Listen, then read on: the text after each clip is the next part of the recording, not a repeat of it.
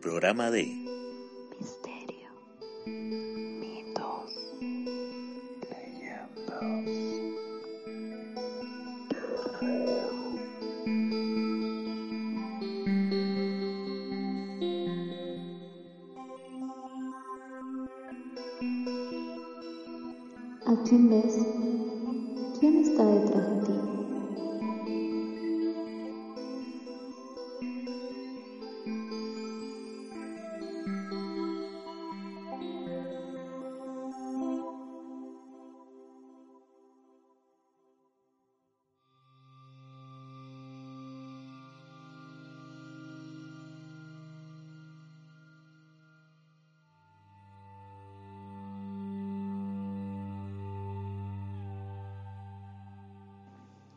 El cálido aliento en mi nuca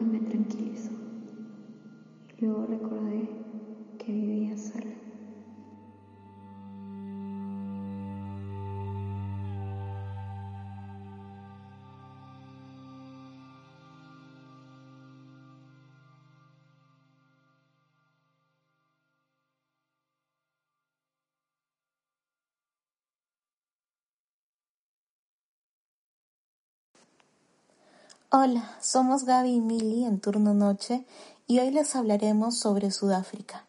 Acompáñennos a conocer un poco de sus mitos y leyendas urbanas más conocidos. Sudáfrica es un país con grandes tradiciones y que siempre ha estado ligado a creencias religiosas y sobre todo respeta la vida en todas sus formas. Sus historias, leyendas y mitos urbanos nos hablan sobre las experiencias inexplicables con lo desconocido y con otros mundos. Tienen grandes supersticiones donde se mezclan tanto los fantasmas como los miedos, el terror y otras cosas. Acompáñennos a explorarlo.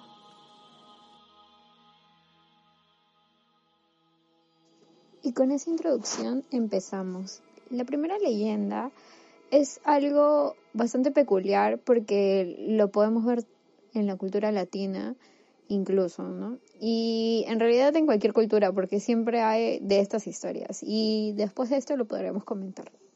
La leyenda de Pinky Pinky. En una escuela, según la leyenda, antiguamente hubo un problema con uno de los niños, ya que decía escuchar una voz que decía su nombre e incluso hablar con él. Y luego fueron muchos niños los que mencionaban que eso sucedía. Incluso lo podían ver. Mm, cabe resaltar que en, esta era una escuelita de un pueblito. Eh, la verdad es que no recuerdo muy bien el nombre. Pero, este, o sea, bueno, igual cuenta la historia, ¿no? Porque realmente no se sabe si es, es verdad o no. Pero, ¿qué pasaba con esta, con esta historia? Que pasó de generación en generación y se fue transformando, porque así son las leyendas, ¿no? Bueno, voy a seguir contándola como para que tengamos una idea más clara. Los propios niños lo nombraron Pinky Pinky, Pinky porque era un ser este, andrógeno. Eh, algunos no lo, o sea, obviamente no lo podían determinar si era hombre o mujer, tenía rasgos de ambos. Y ¿Por qué le pusieron así? Y era porque la piel, los ojos y hasta el cabello, los niños decían verlo de color rosado.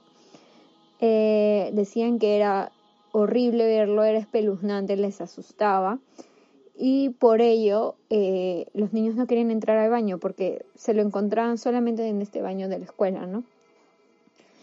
Entonces, em, supuestamente esta es una historia de terror que se le cuenta a los niños para que, este, para que, en, bueno, en esa época eh, había toque de queda y los niños se quedan jugando y todo, porque bueno, eh, así es la cultura allá. Y para, este, para asustarlos les decían que, que este demonio o, o ente se iba a aparecer. Incluso este, también mencionaban de que atormentaban niñas, incluso leí de que que este, puntualmente niñas de ropa interior rosada. No sé por qué. Yo creo que tenía una connotación sexual tal vez. Mm, no sabría decirles, pero si lo averiguan podrían dejarnos en los comentarios. Sí, bueno, y para continuar con la historia de Pinky Pinky, a mí también me parece algo curioso porque también eh, investigando pude ver que primero la aparición la hizo en una escuela y lo vieron solo un grupo de niños, exclusivamente en los baños. Y luego fue apareciendo en las escuelas aledañas, luego ya por todas las escuelas de, de la población, que creo que es Jojo, no sé cómo se pronuncia, es H-H-O-H-O. Em, y luego ya en casi todas las escuelas del país. Mm, también se dice que, claro, que fue ya visto por algunos niños y estos lo veían como que mitad mujer y mitad hombre. Mm, de ahí su aspecto andrógino que mencionaba mm, Gaby. Si bien su lugar favorito, digamos, para hacer sus apariciones eran siempre los baños en cualquier tipo de escuela que estuviera, eh, los niños lo empezaron a ver también por otros lugares y claro, empezaron a, asustarse aún más. Conforme pasó el tiempo, Pinky Pinky no solo se aparecía, sino que también hablaba con algunos niños, incluso delante de adultos. Sin embargo, solo los niños podían verlo y escucharlo. Y hubo un punto en que fue tan grande su presencia que era, dice, de lo único que se podía hablar en la región donde apareció inicialmente y en las regiones aledañas. Tanto así que los profesores empezaron a tener dificultades para poder llevar las clases y controlar a los niños, mantenerlos dentro del aula y mantener sobre todo su, eh, su atención. Ya sabemos que los niños cuentan con una gran imaginación, entonces toda esta leyenda em, hacía que perdieran toda la concentración que podían tener para estudiar. Y bueno, esto llegó a convertirse en, en un problema de gran magnitud para el Estado, tanto así de que salió publicado en los periódicos eh, de la época y lo que el Estado tuvo que hacer es cerrar las escuelas por varios días para que puedan ir distintos tipos mm, de mm, chamanes, de curanderos, de exorcistas, etcétera, para que puedan ahuyentar a este ser Pinky Pinky y entre comillas desinfectar de alguna forma las escuelas para que los niños estuvieran tranquilos y pudieran estudiar. Al parecer, todos estos esfuerzos funcionaron y ya desde esa época nadie más volvió a hablar o a escuchar o a ver a Pinky Pinky.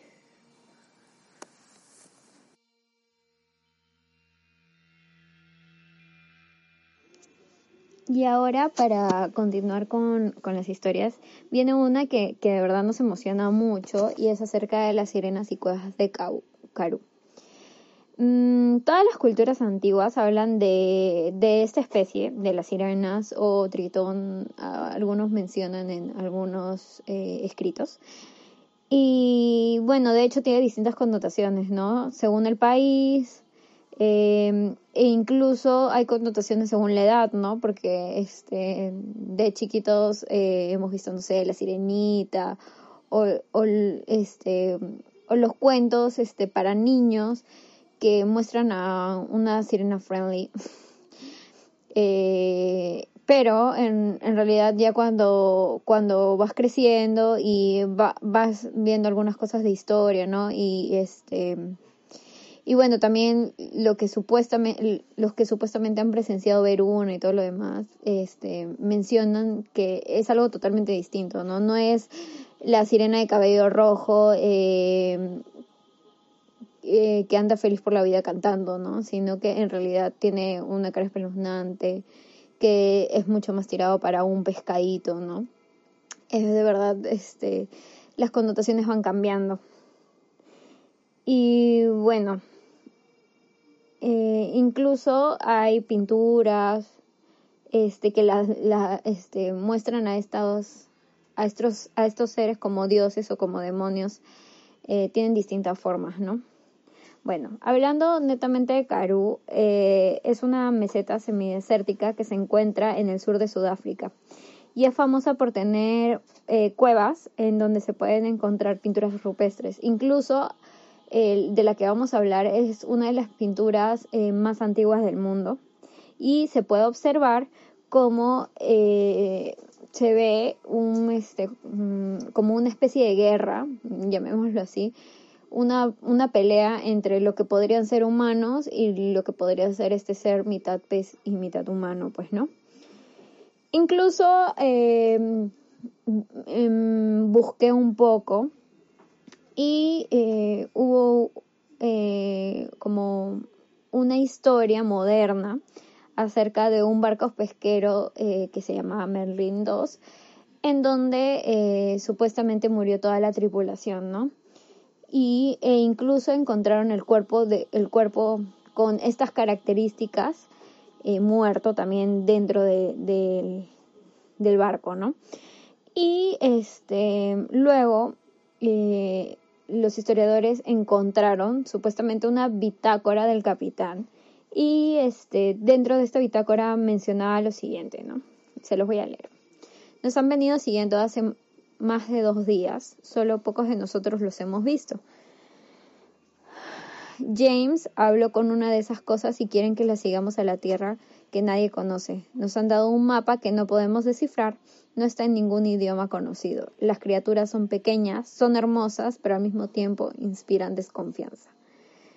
Capturamos a una, pero creo que fue un error. Alcanzamos a ver una ola a lo lejos. Posiblemente es la ola más grande nunca vista. Será como de 200 metros de altura desde nuestro punto de vista. He pedido ayuda, pero los radios no sirven. El GPS está alterado, no sabemos dónde estamos. He perdido la inmediata evacuación del Merlin 2, pero no creo que lleguemos muy lejos. Estamos rodeados de estas criaturas y a lo lejos podemos ver en la enorme ola que, este, que viene con fuerza, como si fuera una persona. Particularmente yo no creo en mitos y leyendas, pero estamos aterrados y la tripulación dice que en esa ola se alcanza a ver una persona. Es como si, si esta persona saliera de la ola. Calculamos que está a más de mil millas. Que Dios nos bendiga y nos perdone por haber capturado a lo que todos hemos llamado sirena. Es, es, es bien chévere, ¿no? porque es un es una especie que no conocemos pero aún así como que te la describen y te y, y así te así no sea real este cuento como que te deja como pensando no y bueno ya.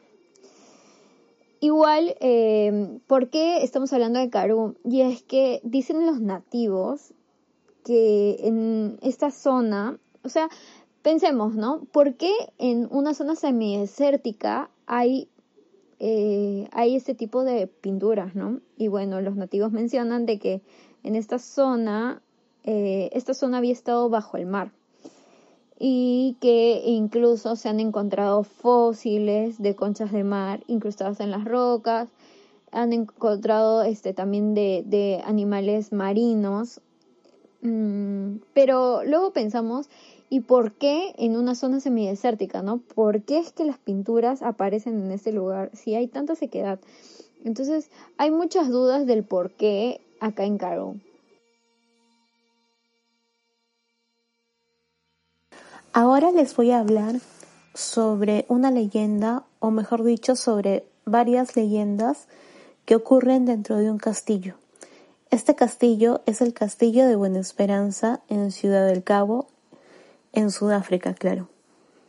Mm, este fue construido en el siglo XVII y comenzó en la construcción exactamente en 1666, 666 y finalizó en 1679. Se dice que este castillo es uno de em, los que tienen muchas leyendas y que están reservados para el misterio, ya que hay espíritus que agonizan entre sus paredes y que siempre están presentes y que se hacen mm, dejar ver y oír a todos los turistas que los visitan con regularidad. Comenzamos nombrando a Peter Gisbert van Noot. Él es uno de los espíritus más conocidos que habitan este castillo. Fue gobernador de Ciudad del Cabo en el siglo XVIII. Se cuenta que era un hombre mm, con un carácter eh, muy fuerte, que era muy severo y que todo el mundo le solía tener miedo. Dicen que mandó a la horca aproximadamente siete soldados que habían intentado desertar del cuerpo militar. Ellos eh, recibieron una sentencia tanto por el Consejo Militar como por este hombre, que era, como dije, el gobernador de Ciudad del Cabo. Y bueno, todos, no, ninguno pudo apelar y al final eh, su sentencia fue que tenían que morir por la horca. Ellos rogaron, pidieron clemencia eh, cuando estaban a punto de ser ahorcados, pero nadie los escuchó. Y uno de estos soldados, antes de morir, invocó al cielo, levantó la vista, alzó sus brazos y pidió justicia, justicia contra el gobernador Van Nut, ya que sentían que ellos no habían hecho nada malo y que su muerte era algo injusto. Finalmente, estos soldados vieron la muerte. Sin embargo, en la noche encontraron al gobernador Van Nut muerto en su silla. Tenía toda la cara descompuesta. Se dice que lo encontraron con una cara de horror como si hubiera visto algo que lo llevó directamente a su muerte. Y claro está, como era el gobernador de Ciudad del Cabo, tenía eh, su velorio y su entierro tenían que hacerse con todos los rituales y ya saben, con todo lujo de detalles. Sin embargo, la gente tenía miedo a que cayera una maldición, tanto por el lado de este hombre porque se le consideraba una mala persona, y también tenían miedo de cómo es que había muerto después de que mandó a ejecutar esos soldados. Por lo que si bien aparentaron hacer un cortejo fúnebre, em, llevarlo al cementerio y enterrarlo ahí, el ataúd em, al final se colocó sin el cuerpo. ¿Y qué fue lo que hicieron? Nunca lo enterraron en el campo santo, sino que su cuerpo fue echado sin ningún tipo de honor eh, a una fosa común. Y se cuenta que desde entonces en el castillo se han podido observar muchas apariciones extrañas. Lo típico que las luces se apagan y se encienden solas, las puertas se abren y se cierran, se pierden cosas, se escuchan voces e incluso se escuchan campanadas del castillo, sin que nadie las toque. Y bueno, em, esta persona, eh, este gobernador Van Nut, siempre se le ha visto eh, caminar por los pasillos de aquel castillo hasta la actualidad.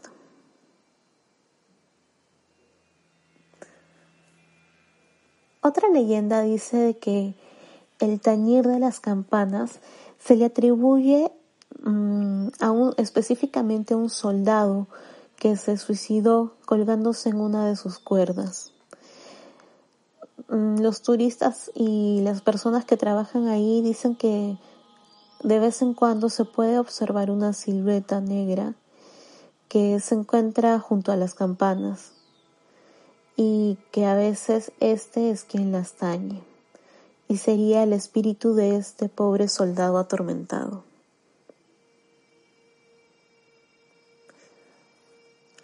Además, este castillo en una época sirvió también como prisión, por lo que está lleno de sucesos un poco oscuros.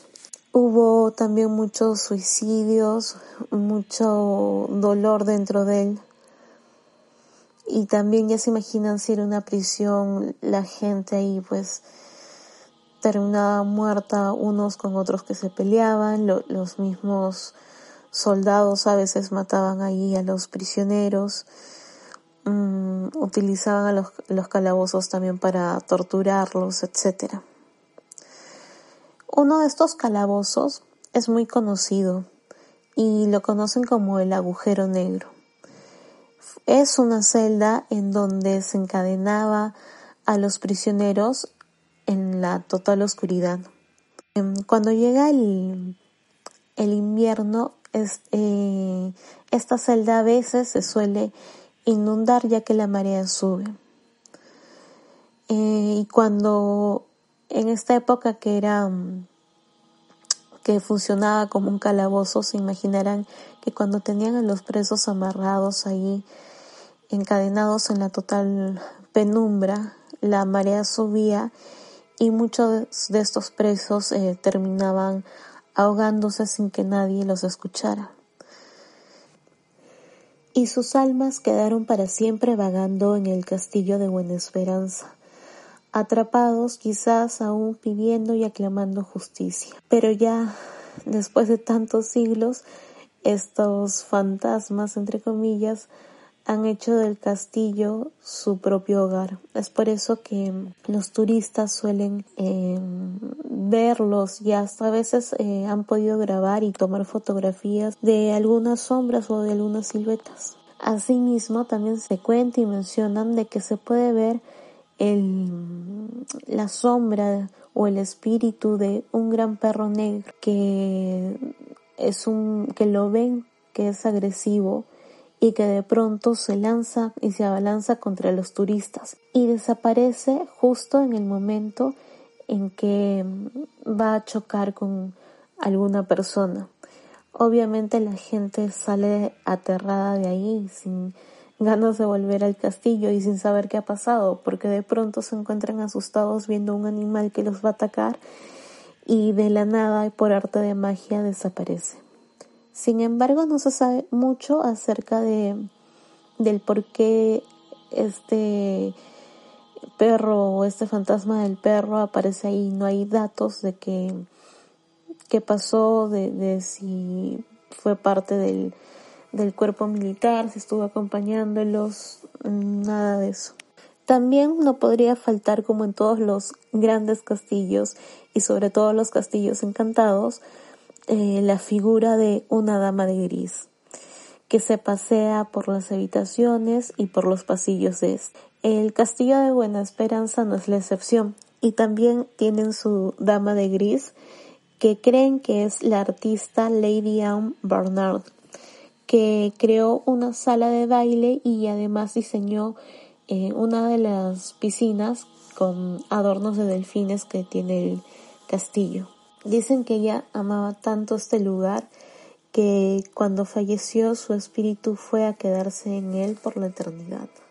Bueno, este castillo en verdad es un nido de historias y leyendas que se han ido agrandando y se han ido sumando a través de la historia y seguramente también han crecido por toda la imaginación popular.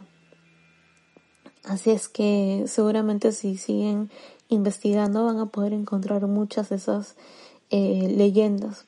O quizás también podrían irlo algún día a visitarlo y contarnos si es que han podido vivir algún hecho paranormal ahí. Y para finalizar les traigo la leyenda de los mortíferos hombres pájaro de Cabo del Este conocidos como Ipundulu.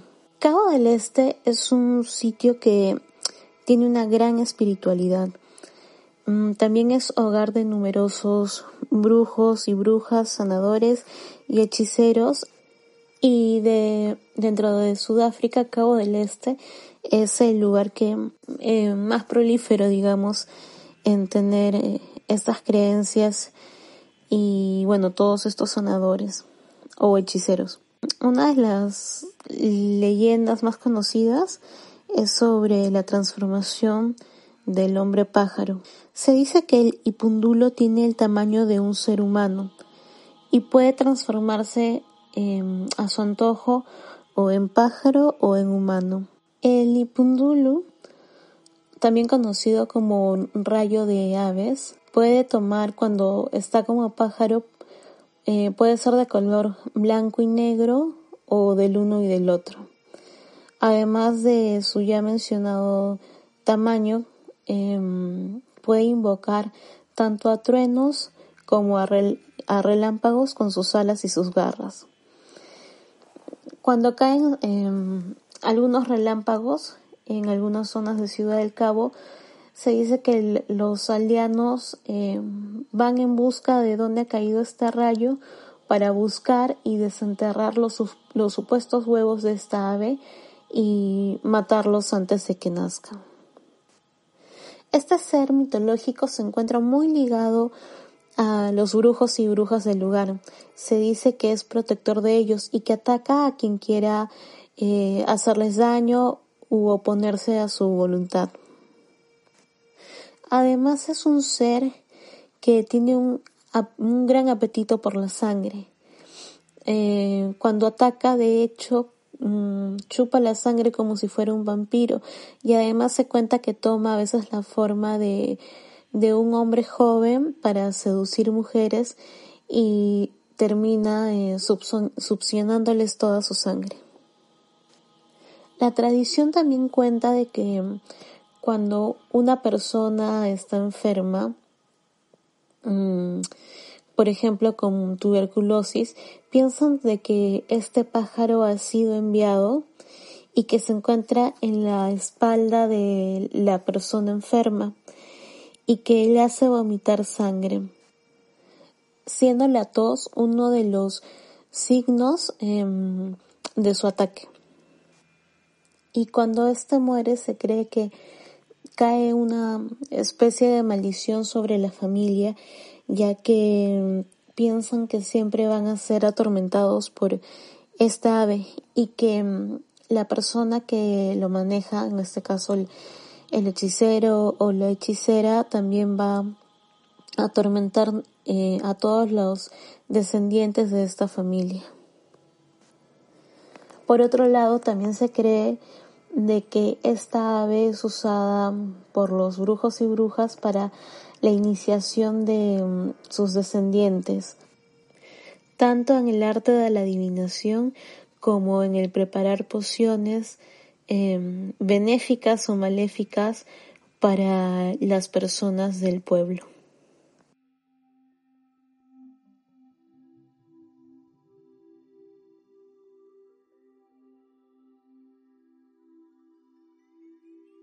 Y bueno, eso fue todo por el capítulo de hoy. Espero que les haya gustado. Déjenos sus comentarios. Nos gustaría poder oír qué es lo que dicen en sus regiones, en sus ciudades, qué historias tienen detrás. Sería lindo que nos puedan compartir, escríbanos por mail o si no a nuestras redes y este podrían estar aquí con nosotras. Así es, eso es todo por el episodio de hoy y ya saben que pueden contactarnos en todas nuestras redes sociales que saldrán al final. Cuídense y nos vemos la próxima semana. Comenten, suscríbanse. Chao.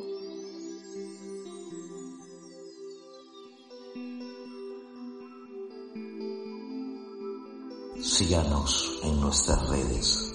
Nos encuentran en Facebook como Turno Noche en Instagram como turnonoche.pe, en Twitter arroba turnonoche-pe